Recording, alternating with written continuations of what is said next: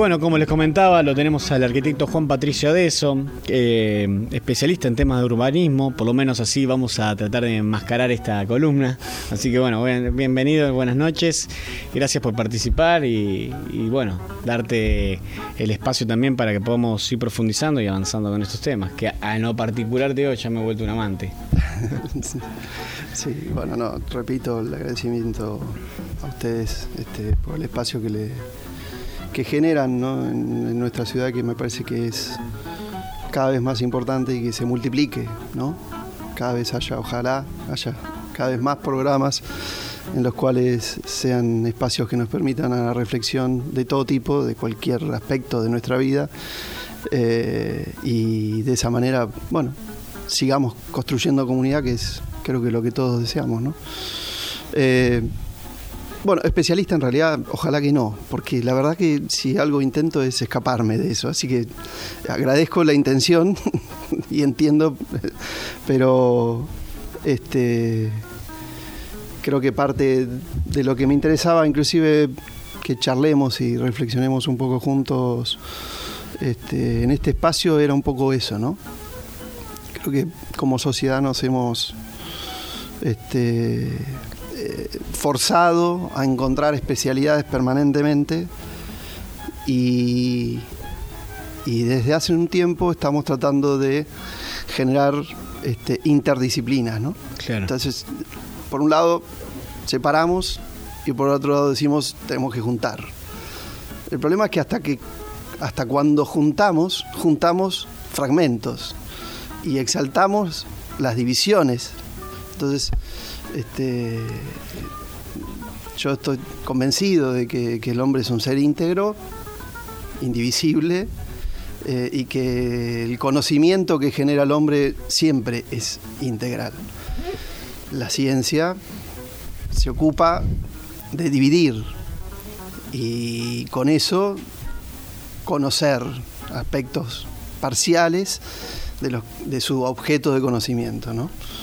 Entonces, esta edad moderna que nos toca vivir este, se ha concentrado mucho en eso, en virtud de justamente de, hallazgos que ha producido y eso evidentemente ha generado mucho avance, progreso, mejoras, confort, este, conocimiento de muchos aspectos de, la vida del hombre y de, este ambiente que habitamos, pero a la vez nos ha dividido eh, y, hace que nos comportemos de manera diferente según lo que tenemos adelante. Entonces, creo que, una de las cosas que tenemos que reflexionar, o me interesa a mí este, repensar, es, eso, ¿no? O sea, eh, la planificación, el planeamiento, este, el planear como ustedes llamaron un poco el programa, el, programa, ¿no? Este, eh, tienen diferentes sentidos, ¿no? Y yo me he puesto un poco obsesivo con el tema de las palabras, ya te lo vengo diciendo en privado, eh, y, con la búsqueda del sentido. Creo que estamos a veces un poco acostumbrados a usar este, las palabras muy diferentes para nombrar las mismas cosas. Y, la verdad que el lenguaje y el habla eh, tiene una profundidad que muchas veces este, perdemos eh, magnitud. Planear justamente es un verbo y en el planear hay un movimiento y hay una acción que va variando permanentemente. Planificación es justamente un sustantivo que lo que trata de hacer es cerrar aspectos, clarificar conocimientos. Eh, creo que nos hemos ocupado demasiado de la planificación y poco de planear. Y en eso es culpa nuestra, digo nuestro en cuanto a la especificidad, si querés, de estas este, vocaciones liberales que también la modernidad se ha ocupado de este, potenciar. ¿no? Si, en realidad revisamos este, y voy a ir saltando permanentemente de estas cosas porque también es como una manera de, reflexionar, creo, ¿no? O sea, creo que uno no puede realizar un pensamiento lineal si lo que busca es un poco de profundidad o complejidad. Eh, si te fijas, eh, el hombre cuando comenzó a generar conocimiento racional, eh, empezó a nombrar, ¿no? Y por ir a un solo ejemplo, Aristóteles cuando tenía que nombrar a un aspecto del conocimiento llamaba a física a todo aquello lo material, o sea, eh, todos los elementos de estudio eh, de la realidad formaban parte de ese conocimiento que él llamaba física. Eso hoy está desmembrado en 200 este, aspectos particulares que nos hemos encargado de, dividir desde biología, este, las eh, ciencias sociales, y cada uno tiene más y más fragmentos que, nos hemos digamos, ocupado de, dentro del mismo de la medicina tenés un montón de ramas. Y sin embargo es el hombre el mismo, ¿no? siempre pongo este ejemplo, sobre todo en la facultad para los pibes, ¿no? Un ejemplo clásico que se usa para explicar un poco esto es que es muchas veces para saber cómo es una ranita, ¿no? O sea, la ciencia lo que hace es la corta en mil pedazos, ¿no? Y entonces se encuentra el nervio, el corazón, todos los aspectos ¿no? y los elementos que conforman la rana. Esa es una opción de conocimiento. Y la otra es verla vivir a la rana y entender cómo se comporta y cómo reacciona, cómo se relaciona. Cómo... Claro, algunos podrán decir, uno es un aspecto de conocimiento que es el social, del aspecto del animal, y el otro es un aspecto de cosas. Pero en el fondo, este, digamos, hay algunos aspectos de la ciencia que nos han llevado a tener que siempre particionar para conocer. ¿no? Eso puede ser bueno para desarrollar tecnologías, ¿no? Un montón de... O para un periodo también. Pienso que por ahí los periodos se están como cerrando y, hoy merece otro paradigma. Sí, o, para ir y venir, ¿no? O sea, este, de eso, digamos, no, no, no negar uno por tener que afirmar otro. Y eso es también un parte del problema, de lo que yo entiendo que tiene la ciencia, digamos. Generalmente la ciencia eh, lo que necesita es aislar un aspecto del resto para poder conocerlo. Entonces, eso es bueno para algunas cosas, pero es malo justamente para otras. Entonces, eh, el pensar el lugar que habitamos, por eso me interesaba que un poco el nombre de este espacio sea el, diseño este, para ambientes, ¿no? O sea, no cerrar la reflexión a, la planificación, sino que en realidad este, lo que hacemos desde ese ámbito no es más ni menos que eso. ¿no? O sea, que dar forma o imaginar formas posibles del lugar que vivimos. Eh, lo cual no es poca cosa cuando lo decís así y en general tiende a producir parálisis, porque cuando vos planteás un término, es como definir Dios. Es como decir, viste, bueno, eh, estás queriendo como abarcar grande, ¿no? Cualquier docente universitario o cualquiera que te dice tenés que hacer una tesis, lo primero que te dice es acotá el objeto de estudio, ¿no? O sea, recortá, hacerlo chiquitito para que sea accesible. Eh, bueno, acá estamos queriendo como siempre abarcar grande, porque es como difícil si no. Ahora, después evidentemente hay, hay aspectos que que los podemos, nos podemos aproximar de una manera u otra. Y realmente creo que estamos en un momento en el cual tenemos mucho desarrollo, como vos bien decías, de, estos aspectos este, específicos, mucho, pero mucho. Sí, muchísimo, te digo que. Eh, que tanto que es invisible, o sea, no lo, no, lo llegamos a abarcar nunca. Eh, y por otro lado también eso nos, nos ha hecho digamos, visible las carencias, ¿no? Y decir, sentirnos como grandes soledades, ¿no? O sea, esta cosa de la comunicación, podemos estar muy cerquita comunicándonos con alguien que está en el otro lado del planeta, pero a la vez esa cercanía nos hace sentir muy solos, ¿no? Este, ¿Y el vecino por ahí o... y la, persona que tenemos más cerca la tenemos cada vez más lejos, ¿no? Esas paradojas que evidentemente son, son parte de, la experiencia, digamos, de, vida que nos toca vivir a nosotros en este tiempo. Eh, entonces, evidentemente, eh, pensar un ambiente tiene un, montón de aspectos. Y en eso, evidentemente, cuando uno quiere, porque, digamos, esta necesidad surge, evidentemente, cuando uno tiene que poner eh, como ciertas reglas para vivir.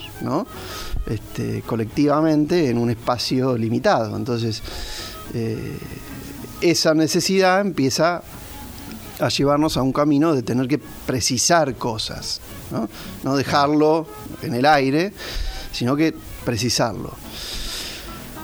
La experiencia nuestra de, cómo darle forma a esas precisiones, eh, históricamente es bastante largo, no, me quiero meter ahora en eso, quiero meterme más en, las formas de pensarlo, eh, ha ido mutando. Y Básicamente, además, tenemos leyes que nos dicen hasta cómo pensar nuestro territorio, cómo pensar nuestro lugar, que son las únicas que hasta ahora casi que nos van este, condicionando en el momento de, dar forma a nuestro ambiente. Y, ese es parte del gran problema que tenemos. O sea, si yo tuviera que explicar la metodología para hacer un plan, ¿no? que es lo conocido, eh, tiene pautas muy específicas, con algunos aspectos muy específicos, que, hay que cubrir como casilleros a llenar.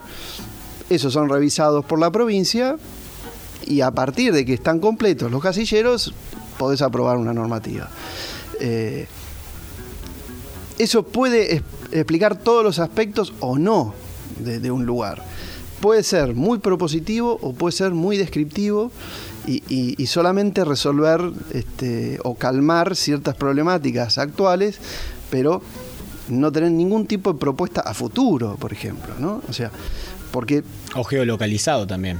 Sí. No tiene ninguna injerencia en lo que es a ese territorio, con ese hábitat, con ese sedes, con ese clima, con Con la complejidad que lo, que lo vivimos. Yo siempre digo, ¿no? Cuando a mí, digamos, desde estas estructuras te, piden ciertas condiciones, no, no me piden, digamos, este, no, no ven necesario, por ejemplo, eh, qué música se genera en el lugar.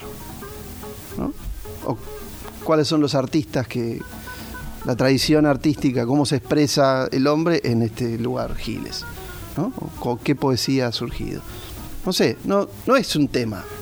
O cantidad de murales, por ejemplo. Por ejemplo, sí, o digamos, hay o no hay murales. y si hay, ¿cómo son? ¿Qué, reflejan? ¿Qué muestran? Claro, nadie me dice que no lo tome para después llegar a una conclusión y decir Giles es esto. Pero, digamos, yo quiero ir a, una cuestión más de fondo, de decir, y, y, en el fondo preguntarnos por qué entendemos que esos son aspectos este, como subjetivos, ¿no? O sea, tendemos a pensar al arte como una expresión demasiado subjetiva y el dato científico de la cantidad de habitantes por manzana y cosas, es un objetivo que sí es valioso, ¿no? Y el otro es parte de la poesía, el romance, de la cosa, digamos, que hace lleno, o es la tapa del plano, es, digamos, ¿no? Es como el aspecto estético, folclórico, romántico, esa cosa que, digamos, que, en general la, tomamos desde ese lado. Eh, sin embargo, eh, no sé, yo no veo otra manera que meterlo junto a eso. Hoy, no te voy a explicar a vos el avance de las tecnologías, los medios de comunicación y de todo, pero creo que ya es eh, un hecho que conocido por todos que la forma de transmitir el conocimiento no puede ser un papel. O sea, sin embargo, los soportes a partir de los cuales se presentan todos estos planos son expedientes en papel. Yo hace un tiempo que vengo recopilando este, videos, filmaciones de un minuto en distintos lugares de nuestro partido. ¿Cómo meto eso en el diagnóstico del el plan que tengo que presentar para que la provincia me diga, ah, ahora sí puede tener un plan? ¿Cómo lo meto? O sea, sí, está bien, un CD, una carpeta ahí. Es observado ese fenómeno, claro. Digamos, ahora, claro, y, y después cómo lo entiendo, que también es un desafío. O sea, porque eh, puede ser solo relleno, puede ser el anexo, ¿no? Fotos y videos que no sirve para nada y que y, se me ocurre también que por ahí del otro lado se están pensando y a mí no me consultaron digo también mismo a la, a la sociedad en su conjunto de esto de esto siempre un poco yo me hago cargo porque siempre lo pregunto digo ¿por qué no me preguntan a mí dónde quiero ir a los impuestos? yo tranquilamente lo pondré en educación salud en transporte público digo yo invertiría y sacaría, suponete, en armas y en otros lados. Obviamente otros tendrían otros criterios, pero por ahí el conjunto de la sociedad, no se le pregunta, dígame, ¿qué quieren hacer? Y quería agregarte una historia muy interesante de una ciudad de China. Bueno, han creado como mega ciudades en todo China con este furor último que han tenido, con el crecimiento económico que han tenido y han puesto la plata en ladrillo, como hacíamos acá. Ellos en cemento y en construcción y han hecho ciudades, pero de 15 millones de habitantes.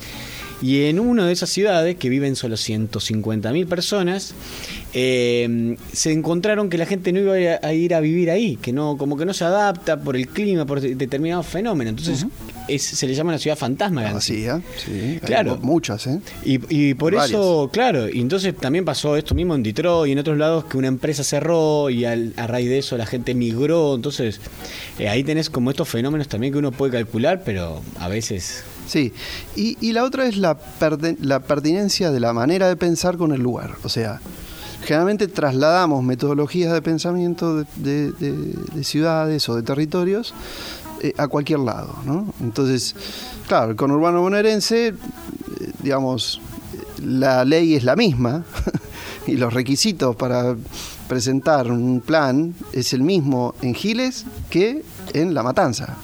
Claro. ¿Eh? o Tandil o cualquier otra ciudad de la provincia de Buenos Aires. Es el mismo. O sea, evidentemente eh, los datos, la información va a ser diferente, pero los casilleros a llenar que te decía son los mismos. Entonces, eh, bueno, todo eso evidentemente creo que tenemos que repensarlo. Nosotros tenemos un gran beneficio que es la escala o sea, nosotros podemos atrevernos quizás a pensar este tipo de cosas porque evidentemente somos menos, somos pocos, las problemáticas que tenemos no son tan complejas como la del conurbano. por ejemplo. Entonces, eh, creo que es casi, diría, hasta una obligación hacerlo, porque, eh, de hecho, bueno, la gran mayoría de la provincia tiene la situación nuestra. O sea, de los 125, 35, no me acuerdo, municipios que hay, este, la gran mayoría de los números de los municipios son más parecidos a nosotros que al conurbano. Claro, la mayor población está allá. Claro. ¿Se entiende? El mayor número de municipios está con otros fenómenos. Es como el nuestro. Entonces, eh, sin embargo, claro, las urgencias cuáles son. Y ¿A dónde va toda la plata? ¿A dónde está todo el quilombo? Y está ahí en el conurbano. Eh, sin embargo, y es un gran desafío y, es, y, hay que poner mucho laburo para hacerlo y que yo, pero es problema de ellos, o sea, nosotros tenemos otros problemas.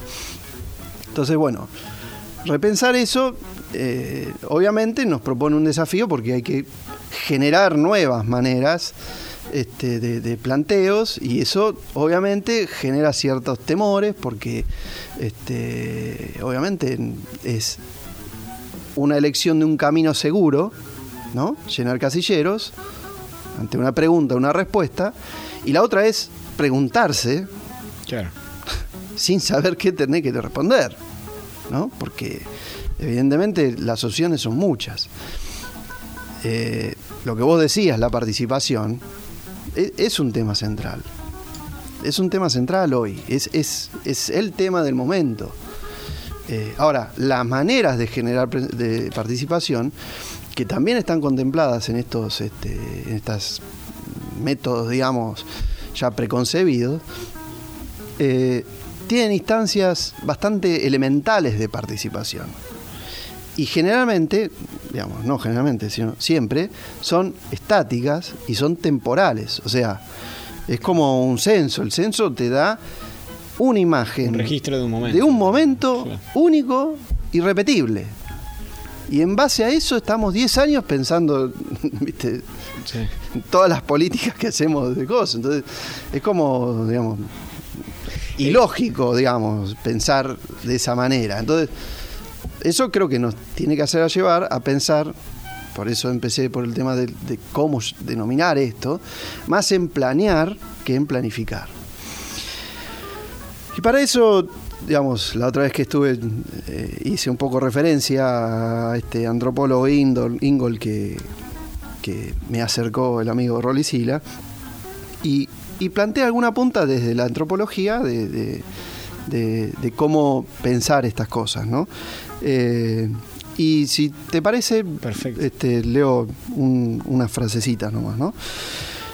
Él, él dice, diseñar es darle forma al futuro del mundo en que vivimos.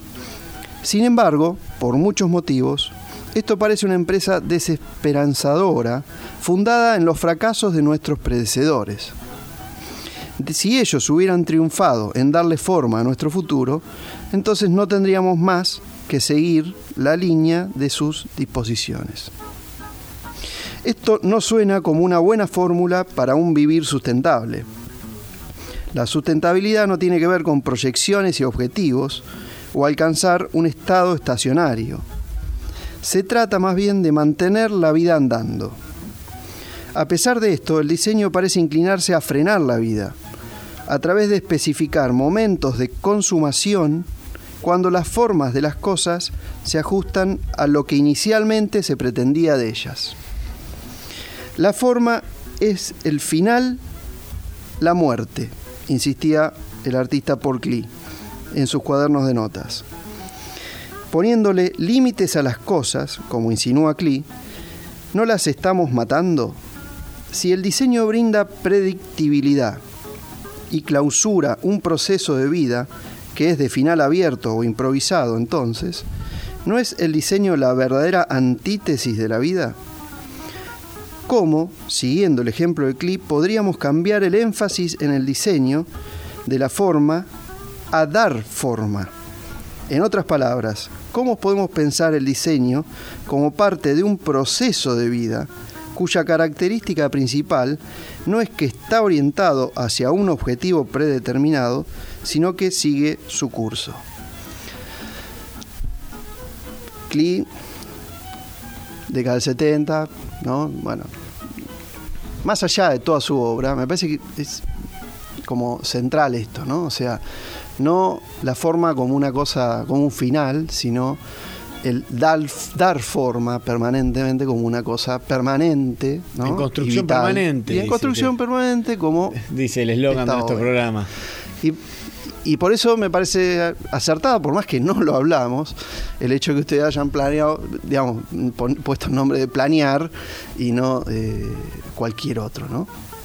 Y, insisto, estas cosas, generalmente, si uno tiene una, este, una escucha por ahí muy eh, circunstancial, parece menor, pero nosotros que venimos más o menos este, metidos en este tema y ocupados, este, eh, nos, parece como muy trascendental para la actitud frente a las cosas.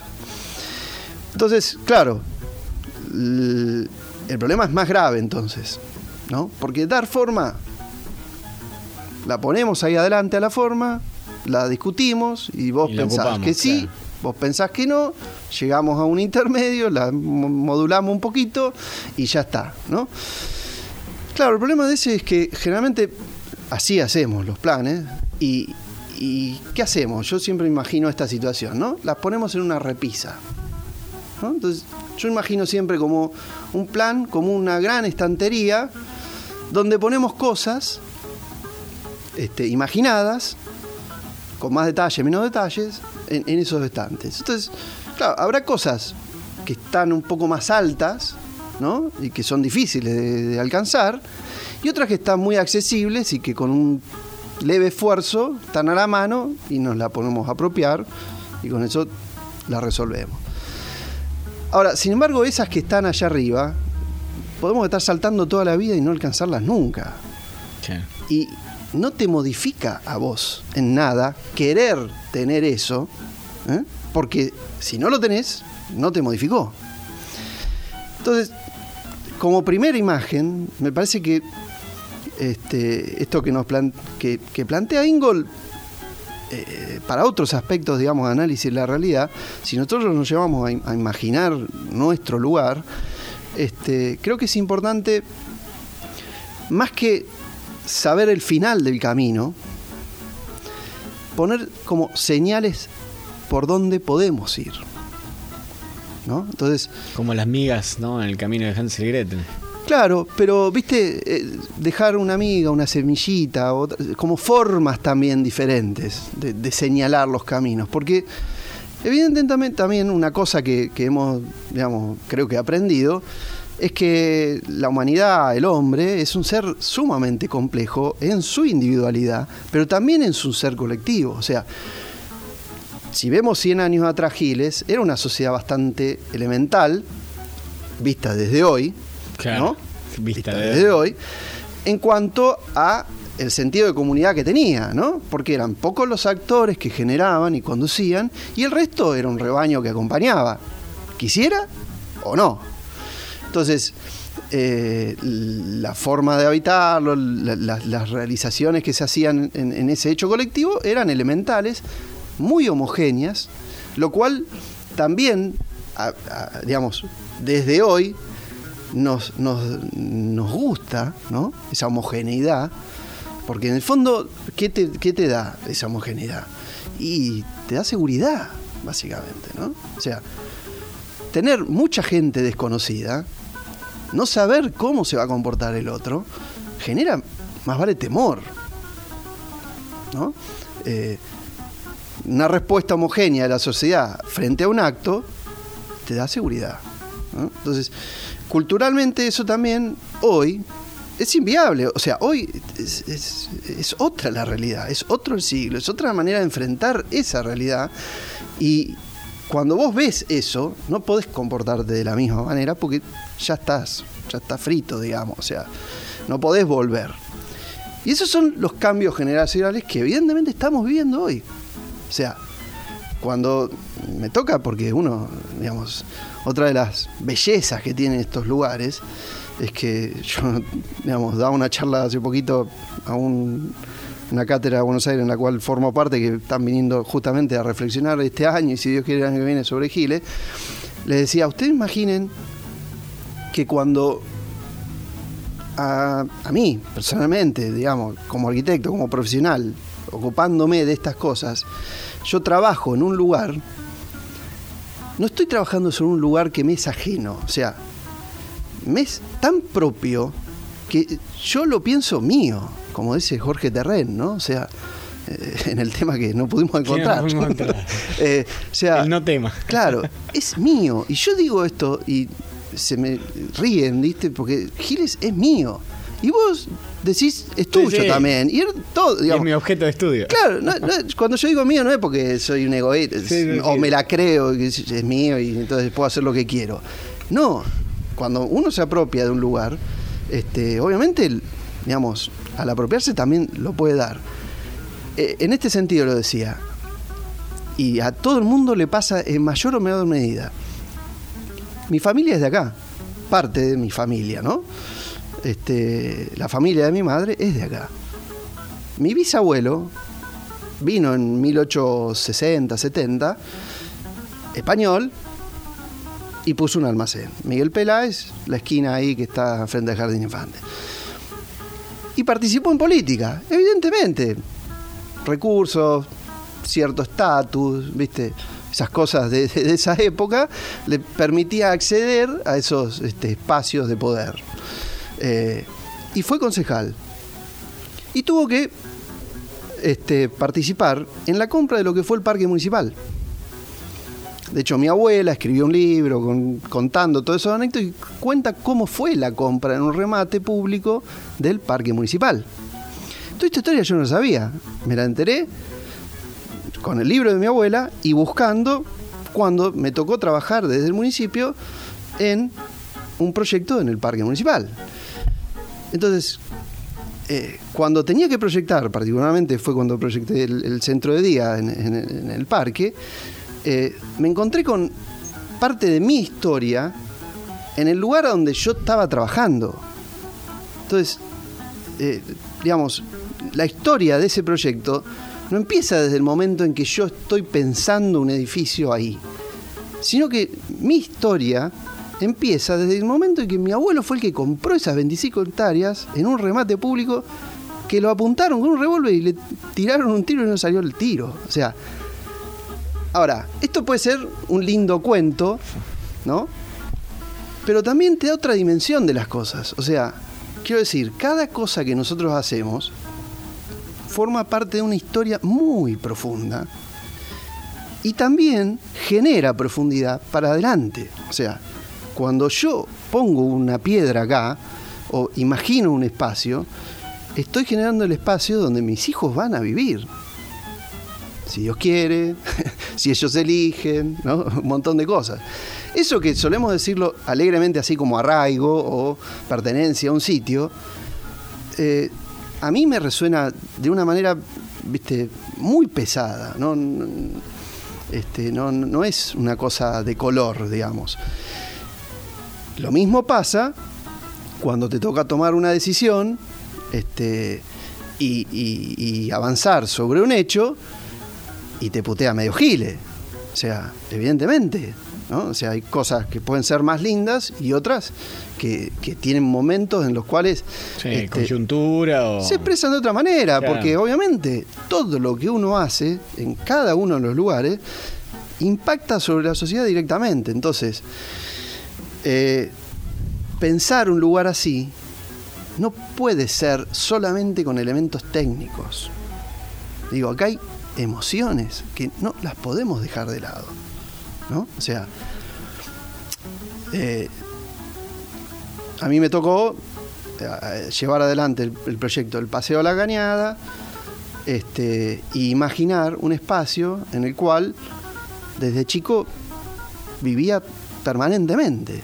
Entonces, eso es parte de los elementos que uno tiene que contemplar en el momento de pensar la manera de diseñar esos lugares y la manera de generar este, eh, la propia metodología, porque son elementos que tenemos que sumar.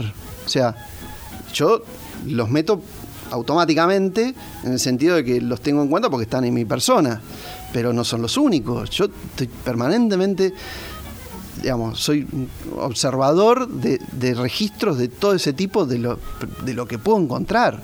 ¿no? O sea, no soy historiador, pero voy a, la historia a buscarla para para cargarme de sentido, digamos. O sea, que para cuando uno propone cosas, esas cosas tengan un sentido que te trascienda a vos como persona, como individuo. O sea, mi individuo no me lo puedo sacar de encima, pero obviamente cuando uno eh, imagina estas, este, estas cuestiones que son colectivas, no, mm, es, el mínimo elemento, ¿no? Entonces, ahí es donde la participación hay que, y ahí llego, digamos, a esto que había empezado, tiene que generar, eh, digamos, eh, introducirse de otra manera, con otra dinámica. Esto lo hemos discutido nosotros, sabemos, lo estamos trabajando con vos particularmente y con otra gente, eh, y, es central en cualquier cosa que pensemos. Ahora, realizarlo obviamente este, tiene sus dificultades porque cada cosa que uno propone y es un grado complejo, un grado de complejidad mayor al conocido, genera resistencias en algunos ámbitos, ¿no? Por esos miedos. Cuando uno abre demasiados canales, las cosas se complican. Es así. Tenemos que también pasar a otro concepto, no solo de arquitectura, urbanismo y todo eso, sino también de seres, ¿no? Aquellos que podamos dar y también recibir, ceder. También es como, es difícil negociar si todos queremos ganar. Por momentos me parece que... Eh, Carolina Galecio te manda, dice, Emi Andrés, felicitaciones por el premio nuevamente. Gracias. Un saludo a mi amigo Juan, a quien atentamente estoy escuchando. Le mandamos un saludo, que también nos apoya desde, bueno, de hace rato también en este programa. Así que te mandamos un gran beso y vamos a tenerla en el programa en breve. Vamos a tenerla acá charlando un poco de su oficio y nos va a ir contando un poco más. Em, bueno, Juan, esta es la primera. Vamos a ir charlando un poco más sobre este asunto que como yo lo que me ha pasado a mí es que desde que empecé a descubrir todo este mundo, todo empecé a reducirlo ahí. Digo, de cada vez que tomo, como bien decías vos, cada vez tomo algo del arte o de la filosofía, todo lo llevo a esa que depende cómo nos organicemos para vivir, cómo planteemos todo eso, es cómo vamos a ser y cómo vamos a tener nuestro desarrollo social. Eh, me parece que es un tema más que interesante y profundo y de debate social. Esto es lo que realmente deberíamos estar batiendo urgentemente. Ojalá, ojalá podamos, pero con el grado de sensibilidad y de apertura que, estamos diciendo, ¿no? Porque eh, es bastante simple generar la ficción de la participación. Sí. Yo es la que veo permanentemente, digamos. Sí. La hemos visto, está, hay fotos muy lindas, y hay buen diseño gráfico mejor y y, todo parece ser muy participativo, pero no es tan simple. No, no, totalmente. Y no, un aporte más, digamos, eh, esto es un estado global, digamos, también de la situación. ¿eh? o sea, de hecho, Francia hoy está viviendo un grado de movilización de asambleas permanentes en los espacios públicos, con sus problemas, con sus problemas, pero este, esto... la, emigración, ¿no? Trae planteos, más allá de que empecemos a hablar si corresponde o no, y el tema de país y limítrofe, lo que pregunto es un gran sector poblacional que cae como nosotros, acá recién vos contabas que vino a España, que cae a un territorio determinado, tanta gente con tal cultura que, tiene, que modifica ese espacio. Imagínate que nosotros todavía no tenemos, no terminamos de entender muchos de nuestros procesos de, consolidación del territorio. Digamos, hay cosas que yo me estoy yendo a la Pampa este fin de semana y este, a estudiar justamente un tema de, la campaña del desierto y bueno, esto sabes que es difícil cortar. Y podríamos seguir hablando años, como siempre. bueno, eh, trajiste un tema para cerrar la columna del día de la fecha. Sí, en realidad este, el intento que hicimos era el de, Jorge Terren, pero no. Eh, la idea es esa, digamos, que, que todos los elementos de expresión del hombre, el pensamiento, es parte de una expresión del hombre. Este, cualquiera de los otros, la música, la poesía, la escritura, son todas y evidentemente la música canaliza mucho de eso. Jorge Terren era el más obvio, este, porque además es local, pero bueno, salió Donata ahí con Elogio de la Pampa, que, es, que demuestra otro aspecto de, nuestro lugar, que, es este que habitamos. Bueno, buenísimo, Juan, gracias y con ansias el próximo programa que estés acá para seguir charlando. Cómo no, gracias a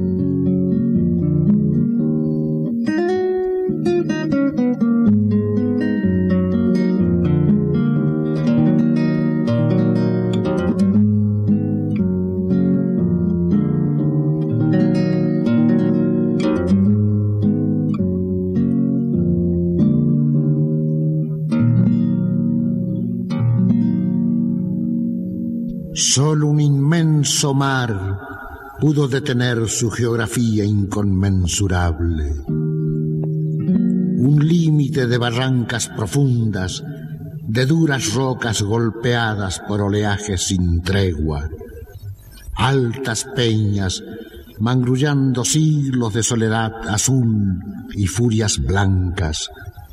Todo esto fue necesario para fijar la frontera de esa llanura infinita que los criollos llamamos con el nombre más indiano y más hermoso, Pampa.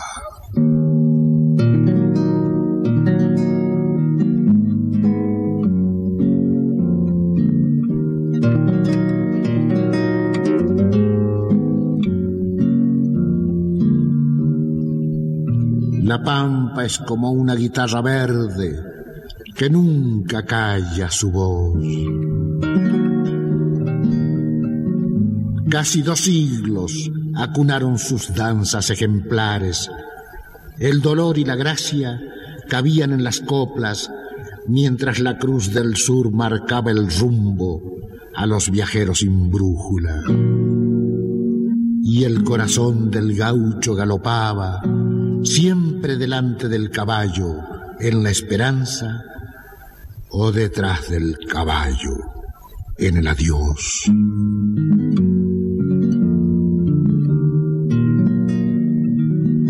Cambian las formas, se desgastan, se renuevan, y el alma de la pampa serena y pensativa mantiene su jaguel sensible para no perder el verdadero color de su espíritu.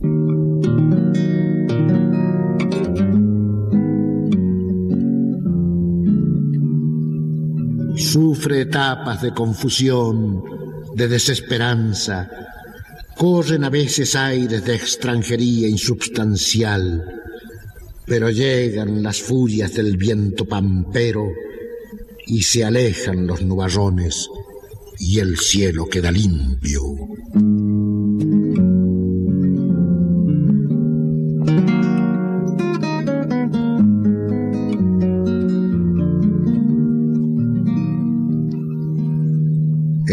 De la tierra es luz permanente, presente en la flor del cardo, en el aire que dialoga con los trebolares, en la soledad de los últimos ombúes, en el paisano que cruza silencioso la distancia, como arreando una tropilla de leyendas sobre ese mar de hierba que nosotros llamamos con el nombre más indiano y más hermoso, Pampa.